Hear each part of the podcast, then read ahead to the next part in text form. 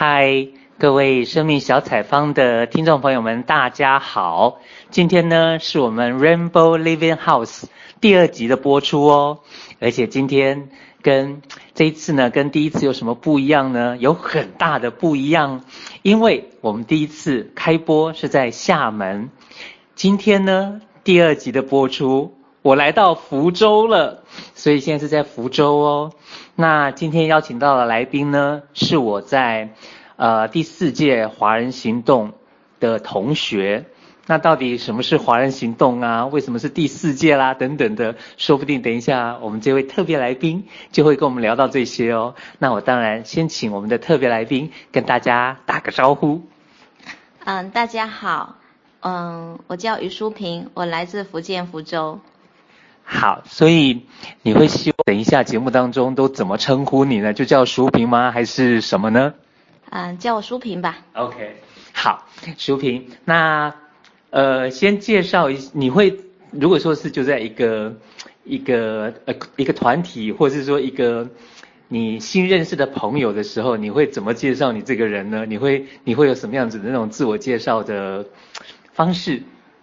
我觉得我蛮是一个中规中矩的人，uh huh. 我都是直接介绍一下，uh huh. 我叫于淑萍，uh huh. 然后于是等于的于，淑、uh huh. 是淑女的淑，平、uh huh. 是平安的平，就是这么中规中矩。OK OK 好。那我们刚刚其实有提到说你是我华人行动第四届华人行动，等一下我们就讲华视，华华视就是呃就是就是我们是华视的同学嘛。Uh huh. 那如果说你真的要在生命故事分享，那你会怎么说华人行动呢？华人行动啊？对呀、啊，或者是或者是说就开始聊说，诶，你怎么会想到要花这七个月的时间去参加这个华人行动？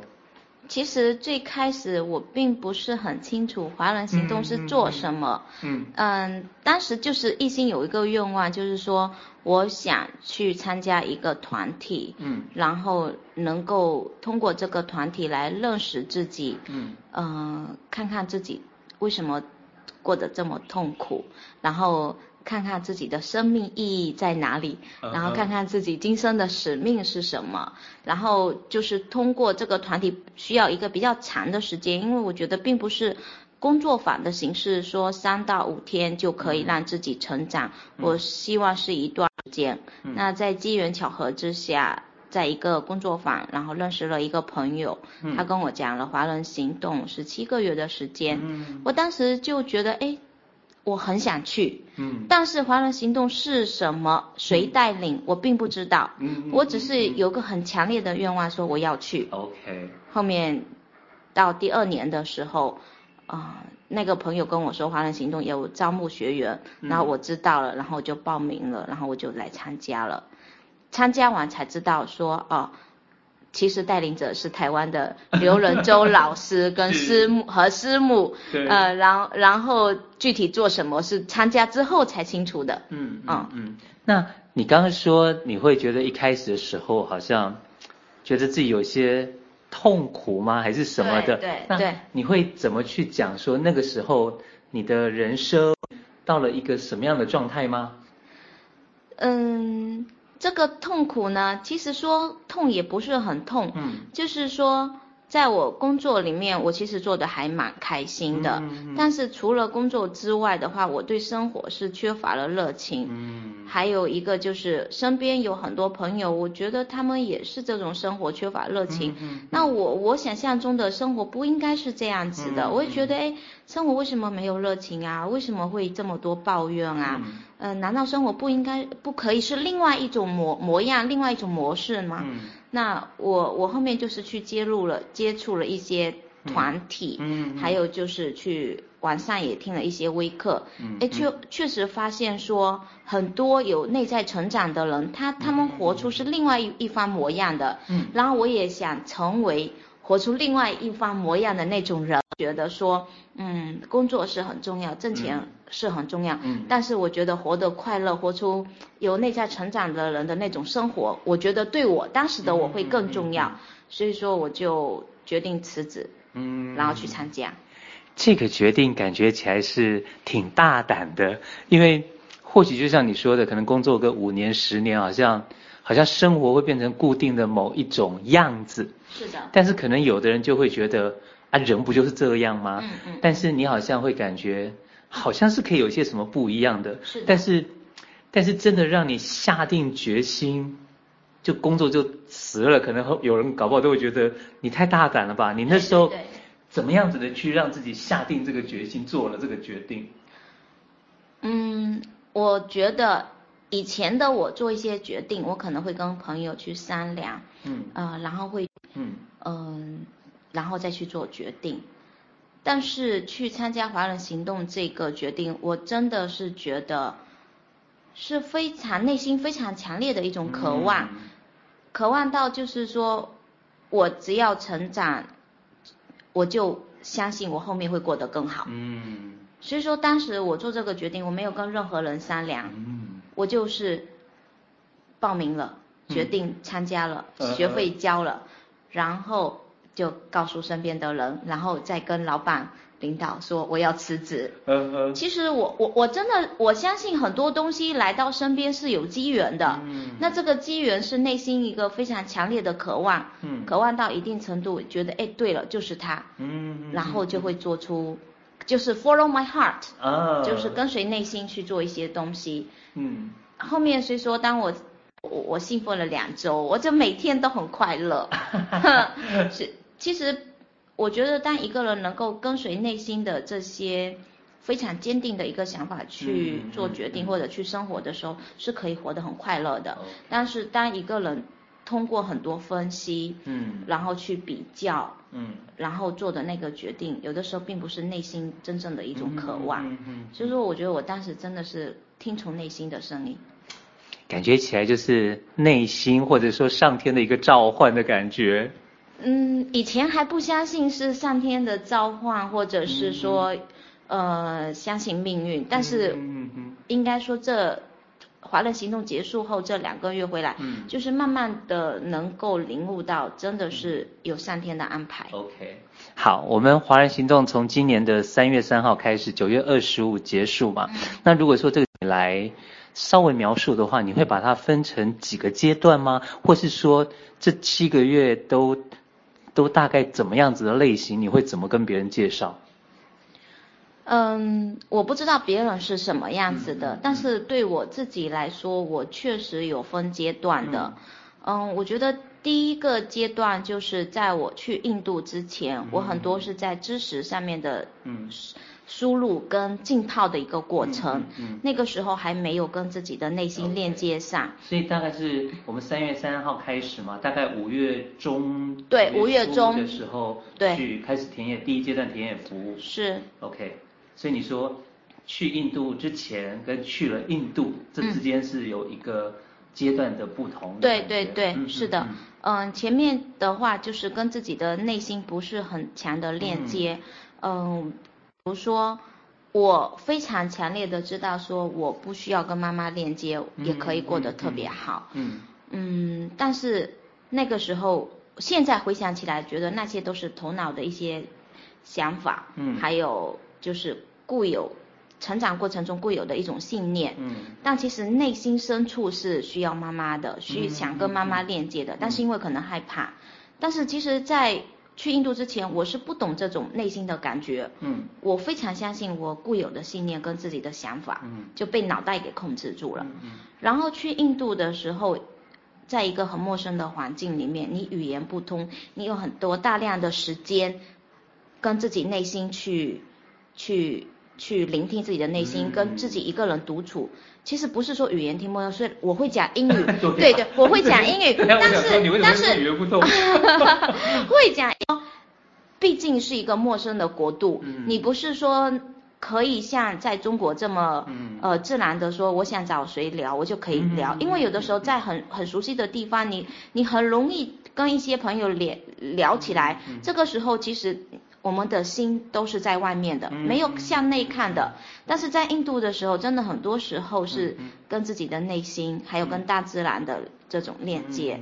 然后在印度一个月的过程中，哎，我就慢慢慢慢就是从眼光在外面，慢慢慢慢的，就是照射到自己的内心，嗯，然后慢慢慢聆听自己的内心，所以那时候就会，哎，看到说小时候自己的一些渴望跟需求，嗯，然后印度回来的时候就有一股蛮强烈的，嗯，这种。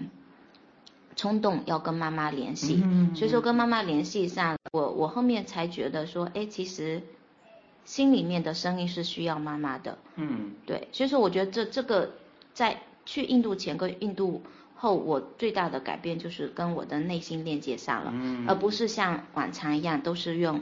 脑袋来生活，OK，对，所以如果真的说起来的话，五月中之前，可能我们有两个月的算是培训学习期间，对，但是可能那个都比较偏脑袋啊、学习啊，或者是去去去熟悉我们所谓的安静是什么等等的。但是第一个阶段的，你你是去印度嘛？然后我们有别的人去别的北方的城市，哦，对，那就第一阶段结束之后。嗯，然后我们还会有第二阶段的，嗯，那你以你自己的感觉的话，嗯，会是第一阶段回来之后的整理的那一周，还是说第二阶段的你又有不一样的一些或是收获？嗯，其实回来是有整理，我我觉得华人行动它很妙的地方就是在生命故事的分享，嗯，每一次生命故事的分享都是在自己进行内在的一个整理。嗯其实你说在印度发生变化，其实是有前期两个月的一个浸泡的那个过程跟沉淀，嗯，哎，所以说到印度是一个质的一个飞跃，那后面回来也有整理。然后聆听自己，聆听别人。有的时候别人就是一个镜子，然后照射到自己的一些课题。有的时候别人的这种改变，会发现，哎，别人的这种成长，嗯，那个方式也可以自己学习的。所以说到第二阶段的时候，当我聆听内在的时候，我我我那时候就渴望说，内内在的生命力、内在的力量会更强一些。所以说我在第二阶段，我觉得我自己有一个很大的改变，就是，我不想。在委屈自己，我我我最大的体现就是在我敢跟别人去吵架了，我会觉得说，哎，以前会觉得吵架是不好的，或者说人际关系就是要好啊，对对对对，就会用很多脑袋的一个评判说，哎，呃，人就是要随和啊，嗯，你看随和的人人际关系好，怎么样怎么样怎么样，然后就会觉得说，哎，吵架了不好，别人会怎么看我，怎么这么小气？但当时，其实，在不敢吵架的过程中，其实有的时候会很委屈自己的。在委屈自己的时候，生命力其实它是减弱的。嗯，有的时候你不能说对外去吵吵出来，其实对内是攻击的。OK。所以说，在后面的时候，我有很很强的东西，就是，哎，我觉得我不在乎别人怎么样了，我更我要在乎自己了。嗯，我就说放。我不管别人怎么看我，嗯，但是我真的要去重视我自己的内心真实的一个感，放下了很多这种固有的观念，就是说你怎么看我已经不不重要了，你怎么去评价我也不重要了，最重要的是我要让我自己开心，我要懂得爱我自己。所以说那个时候就呃，如果跟伙伴不舒服，我后面有一天我突然间我就跟他表达，我就说，嗯，是吵架是怎么样怎么样，但是。我现在就是想要跟你跟你跟，我就是要想要表达出来我是怎么想的，我不会再委屈我的想法，委屈我的内心，就是那时候我就会真实的去表达出来。后面其实我觉得我很感谢华师的伙伴，就是当我在这样子跟别人有一些摩擦啊，或者是说不舒服，其其实嗯，统一起来讲可能是吵架，其实没有吵架那么严重，就是表达出来的时候感觉哎。伙伴还回馈还蛮好的，因为说我去我去表达我内心真实的感受，或者跟他们吵起来，而他们去疏远疏远我，呃，觉得说我这个人是不好不好相处的，他们反而看到我的需求是什么，嗯嗯反而更懂得怎么样跟我相处，对，所以说那个过程我是觉得，嗯，其实我刚开始的预期没有说别人会给我一些好的回馈，哎。反而我去做了，我才真正知道说吵架不可怕，okay. 反而反而我呃不可怕。第一个我能表达自己，嗯，我不再委屈自己。第二个说有的时候无形当中会收获更更真实的一个友谊，嗯，就说后面会觉得吵架是好的，okay. 是是我成长的一个资源，嗯嗯。我听起来的话会感觉就是好像。本来会以为，嗯，然后人家看到，哎呀，你怎么脾气变这么大，变差或干嘛什么的，但事实上反而受到的我们更贴近你，好像更感觉你更真实。对。然后甚至于我我还听到一个是，好像前面的学习都是脑袋的学习，嗯，那但是我们出去做田野服务，好像就是在、嗯、在付出等等的，是。但是其实回馈到自己的内在的东西，好像还是自己的成长蛮多的。对。OK，那后来我知道当，当当然我自己知道，就是说我们后来就是第二阶段田野服务之后，再做了一个整理之后，就出去所谓的海外的那种交流访问嘛。是。那有关去海外，当然我们也去了蛮多地方的，嗯、有没有你印象最深刻，或者是说你觉得更大的收获嘛？或者是或是什么样的那种有关海外学习的部分？嗯，海外学习的部分，我觉得是更。综合的一个整理，嗯、就是整理一下自己在华人中跟伙伴的一个相处，嗯、有没有一些是自己以前认为是做的很对的事情，嗯、但是现在觉得说可以修复更好关系的，嗯嗯、然后通过自己现在的成长，有没有哪些关系是？觉得嗯自己可以说去修复，或者是做得更好，或者是去和解的。嗯，其实我觉得到最后一个阶段，我更多的是在做和解，和和解跟团队伙伴中的一些关系，还有就是和解自己跟家族成员中的一些关系。自己的对对，我自己原生家庭的一些关系。那原生家庭关系那个时候是有有有有一个嗯念头出来，就是说华人行动。结束后回去，我要去和解。但当下相处的人的过程中，我其实是可以做和解的一些事情。我印象很深的就是我在嗯第一次出去。在上海访问的时候，我跟我的室友对，嗯，其实那一天的话，下午刚到马来西亚，我们很多伙伴都出去看双子星大厦，嗯嗯嗯，然后那天我我选择了我不出去，我选择了留下来让自己一个人静一静，嗯，那么在静的过程中，有一件事情我是非常非常内疚的，嗯，内疚的是就是说，嗯、呃，第一次出去。访问的时候，我跟我的室友，你你呃，等一下，嗯，我们是在可能已经是七月底那个时候在马来西亚，对对。对，但是你提到我们第一次去上海的那个那时候是四月的时候，对对对。OK，所以你你想到了四月份的时候在上海，你的一个室友，对，嗯哼，嗯，那个时候是，其实那个时候会觉得说，当时当时。师母公布说我跟谁住的时候嘛，嗯嗯，嗯，听到说我跟我的室友住的时候，我心里是不开心的，整个人都瘫痪了。然后可能我的室友看到我的那个状态，呃，表情，看对，看到我的表情，然后他就问我，嗯，淑萍，你是不是不想跟我一起住？但是我是一个很诚实的人，我就跟他说是有点。然后其实他是很受伤的，对，但是我我当时的我觉得。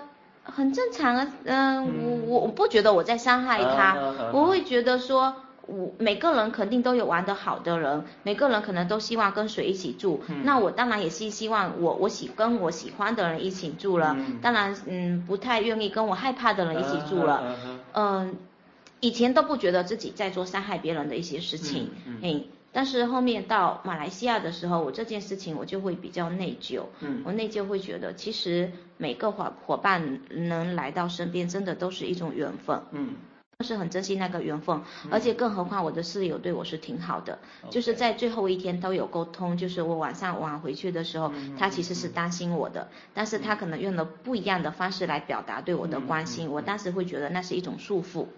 我体会不到他的关心，嗯，嗯，嗯，嗯，所以说到马来西亚的时候，呃，在马来西亚之前我就有一种想要跟他去表达这件事的那种，啊、那种，可是，在之前我的、嗯、我的生命力是不够的，嗯、我不敢去跟勇勇，勇气不足，我就没有去表达。嗯，那那天下午在安静就想到这件让我很内疚的事情的时候，嗯、我就是有想去表达，但是我还是属于那种被动的人，嗯，一直都是很被动的人，刚好。他敲了我的门，然后向我借那个衣架，然后他一看到进来的时候，哇的我就开始流泪，因为我觉得我的流泪，第一个是是我是内疚，第二感动，就是觉得说，其实在整个团体当中，嗯、我觉得他对我算是好的，嗯，对我是照顾的。嗯、他有时候就是他在我身上看到他。以前年轻时候的一个影子，无形当中他可能会照顾我。嗯、所以说我其实那个眼泪是有两种，第一种是内疚，嗯、第二种是感动，嗯、就两种感感感情交杂在一起。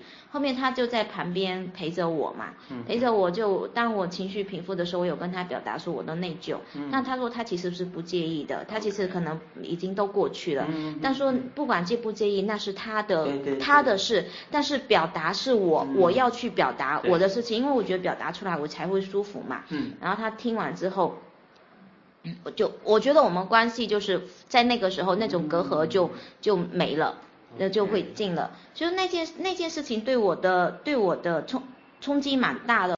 每个人的心里其实有任何一点点的情绪，嗯，哪怕那个情绪再小，其实都要看到它。嗯。看到它的时候，如果是可以修复的，可以去表达的去做。对，如果时间还不够的话，就让自己先慢下来，等到时间成熟了再去做表达。嗯、我我觉得表达真的非常重要。嗯嗯。所以说那那个时候，我就觉得说。通过那个例子，我才看到说，我对我的原生家庭里面的一些亲戚，其实也有一些小情绪。我以前不觉得那些小情绪会影响到我对他们的一些关系。但是我后面发现其实是会影响的。然后我就开始梳理我跟家里比较重要的几个亲戚的一些关系，然后就回来再跟他们去做和解。嗯，听起来就是好像。你参加华人行动之前是一个都会很独立的女性，好像可能跟原生家庭嘛连接，然后好像就日子就过得，可能一般人会觉得就就很好啊。对对。但是但是好像经过华人行动之后的现在的你，好像跟原生家庭的连接更多了。是。那九月二十五结束到现在，其实九月底、十月底、十一月底也两个多月了嘛。对对。那你自己感觉？呃，跟七个月之前有些什么不一样吗？或者是说你有一些什么的感触是还可以再跟我们大家分享的？我觉得感触真的是很多。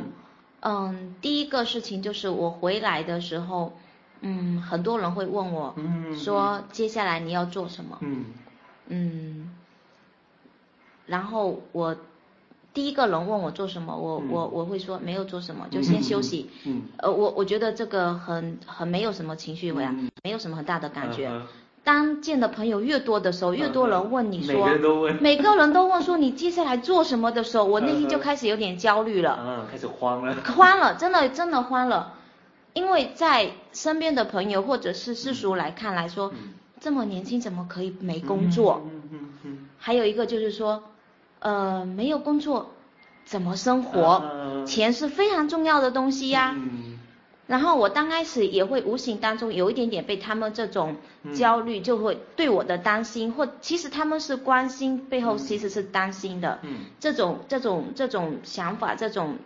感觉带带跑了，然后有一天我就很很有就比较焦虑，很难受，然后起来我就我就觉得我需要安静了，嗯，然后我安静下来的时候，我就看到了我的焦虑，嗯，那我的焦虑的时候，我就跟他相处一会儿，然后我我我我很清，我内心很清楚，我说跟这种焦虑相处，那么我也可以通过马上去找一份工作，我说我就不再焦虑，因为焦虑的根源是在于我没有工作嘛，嗯，那我当时就问我自己。说我一定要工作，嗯，这样的方式来解决我的焦虑吗？嗯，我可不可以说我先不用一个外在的东西替代，我就让我自己去面对这份焦虑？嗯哼，如果说我现在马上找一份工作去转移了我的焦虑，或者替代了我的焦虑。我想，我永远就都没有能力去如何面对我的焦虑。嗯。那在我的未来，肯定也有很多会发生焦虑的事情。嗯。嗯，那个时候，我真的还有很容易找到一一个替代品来面对我的焦虑吗？嗯。我觉得可能很难。Okay. 与其等到未未来去面对我的焦虑，倒不如我现在就学习如何去跟我的焦虑相处。这个想法，我觉得挺因为。嗯，以焦虑这个来说的话，嗯、可能是大家不太会想要的。嗯，然后都会觉得说，嗯，就不要焦虑啊，人怎么可以处在那种焦虑的状态啊，等等的。但是你却会想到，就是我现在比较年轻，嗯、没办法跟焦虑相处的话，嗯、等我年纪更大一点的时候，好像更没有能力去相处了。嗯，好像这个是蛮特别的。你以前就会是这样的吗？不是不是，我我以前可能不开心了，我会呃出去跟朋友见见面，嗯、发发牢骚，或者看部电影，嗯、听听歌，唱唱歌。嗯，对。然后或者是我焦虑的时候，我、嗯、我我可能就会马上去抓取一些东西。嗯嗯。对，嗯，但是现在会发现说，我以前所有做的事情都是在替代跟转移。嗯嗯。所以说那种感觉，它会不时不时的回。但是现在我会觉得，而且那个时候还有很大的评断，就是那这感觉不好，不能要这些感觉。嗯嗯嗯。但是现在现在很明白，感觉没有所谓的好跟不好。嗯嗯。感觉需要跟他相处，相处久了，我知道怎么这些跟这些这这些不好不舒服的感觉相处的时候。嗯。那么我就越来越有这个能力去跟不舒服的感觉相处。可能一开始我的焦虑有十分，我去面对它了。嗯。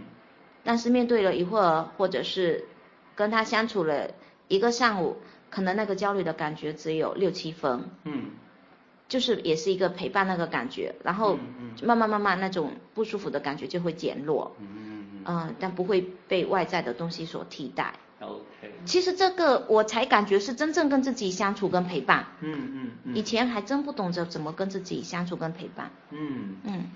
好。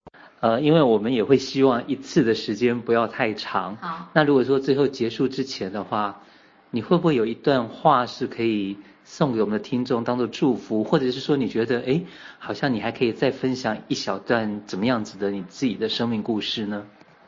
哈哈哈，阿宝要求好高啊。或者是你 整个、嗯、整个华人行动下来，你感觉好像。最近常常会重复的，譬如说刘老师的哪一段话或者是什么的，那这些都可以拿来就是送给我们的听众。其实说真的，我觉得感觉跟感恩的部分非常非常的多。嗯嗯，如果我最近跟我身边朋友经常分享的，就是真的是一句话，就是嗯，相信每个人的出生都是有它的意义，能够活下来真的是得到的爱。很多才可以活到今天这个样子，嗯嗯，所以说一定要相信自己的生命是独特、珍贵而美好的。如果有这份信念的话，我相信每个人都可以活出更好的自己。嗯，所以说我相我我真的祝福在场的每个听众，相信自己是独特、珍贵而美好的。等一下，前面的那一段，我觉得好像你可以再多说一点点，就是。嗯为什么会去提到说生命当中的爱啊、伤害啊等等这些？然后这个可不可以再多讲的稍微让人家具体一点，然后比较听得懂？就是我我记得以前我会觉得，嗯，我自己不值得活在这个世界上。嗯嗯，嗯。就是因为爸爸妈妈的结合，并不是一个很美好的一个结合。嗯嗯然后他们都离开我了，所以说我一直觉得我不应该活在这个世界上，嗯，就是觉得我的出生是不值得出生的，嗯，然后在成长的过程中，因为父母的缺失，所以说自己过得很辛苦，嗯，也也很累，也很痛苦，当然，在那个过程中，嗯，也受到很多的这种伤害吧，就是特别是在学习上面，面对金钱上的一些困扰，嗯，然后。在华人行动的时候，刘老师有一天，嗯，就是刘老师一直跟我们说，每个人都有每个命运，就是臣服于命运，接受自己的命运。我那时候就非常非常困惑，我干嘛要接受我这样的命运啊？我就是不想接受啊！这么痛苦的命运，这么痛苦的，干嘛要接受？我就不明白老师，老师，老师，就是当一脸困惑的患者刘老师，然后刘老师就再给我一句话，他就是说。嗯，舒萍，你今天能活现在，而且还可以活出这个样子来，嗯、一定是得到的爱比得到的伤害多很多，嗯，才可以活到现在这个样子。嗯、说实在话，那个时候我不接受刘老师说的这句话，嗯，我心里是抵抗跟抵触的。嗯、但是时至今日回来，我的我以前的内心是焦虑跟起伏的，但是我回来这几个月，我的内心是很平稳跟平静的。嗯，我越来，当我身边的人跟我跟我去唠叨唠唠叨他们的生活，嗯，唠叨唠叨他们的痛苦的时候，我发现我可以很平静的听他们，而且我的内心还这么平稳，我我非常的感恩，然后我真正的感受到，内心真正的感受到。真的，我活下来，我得到的爱比伤害多很多。嗯，呃，这个爱不一定是父母嗯给我的，而是说上天派了很多很多的天使感受到这个爱，所以说我才因为有这份爱，我活到了现在.活到了今天。好，好，我们那个要记得，就是我们每一个人都是独特、珍贵而美好的。是。那当然，刚刚也提到，就是说，其实每个人能够活到现在都是。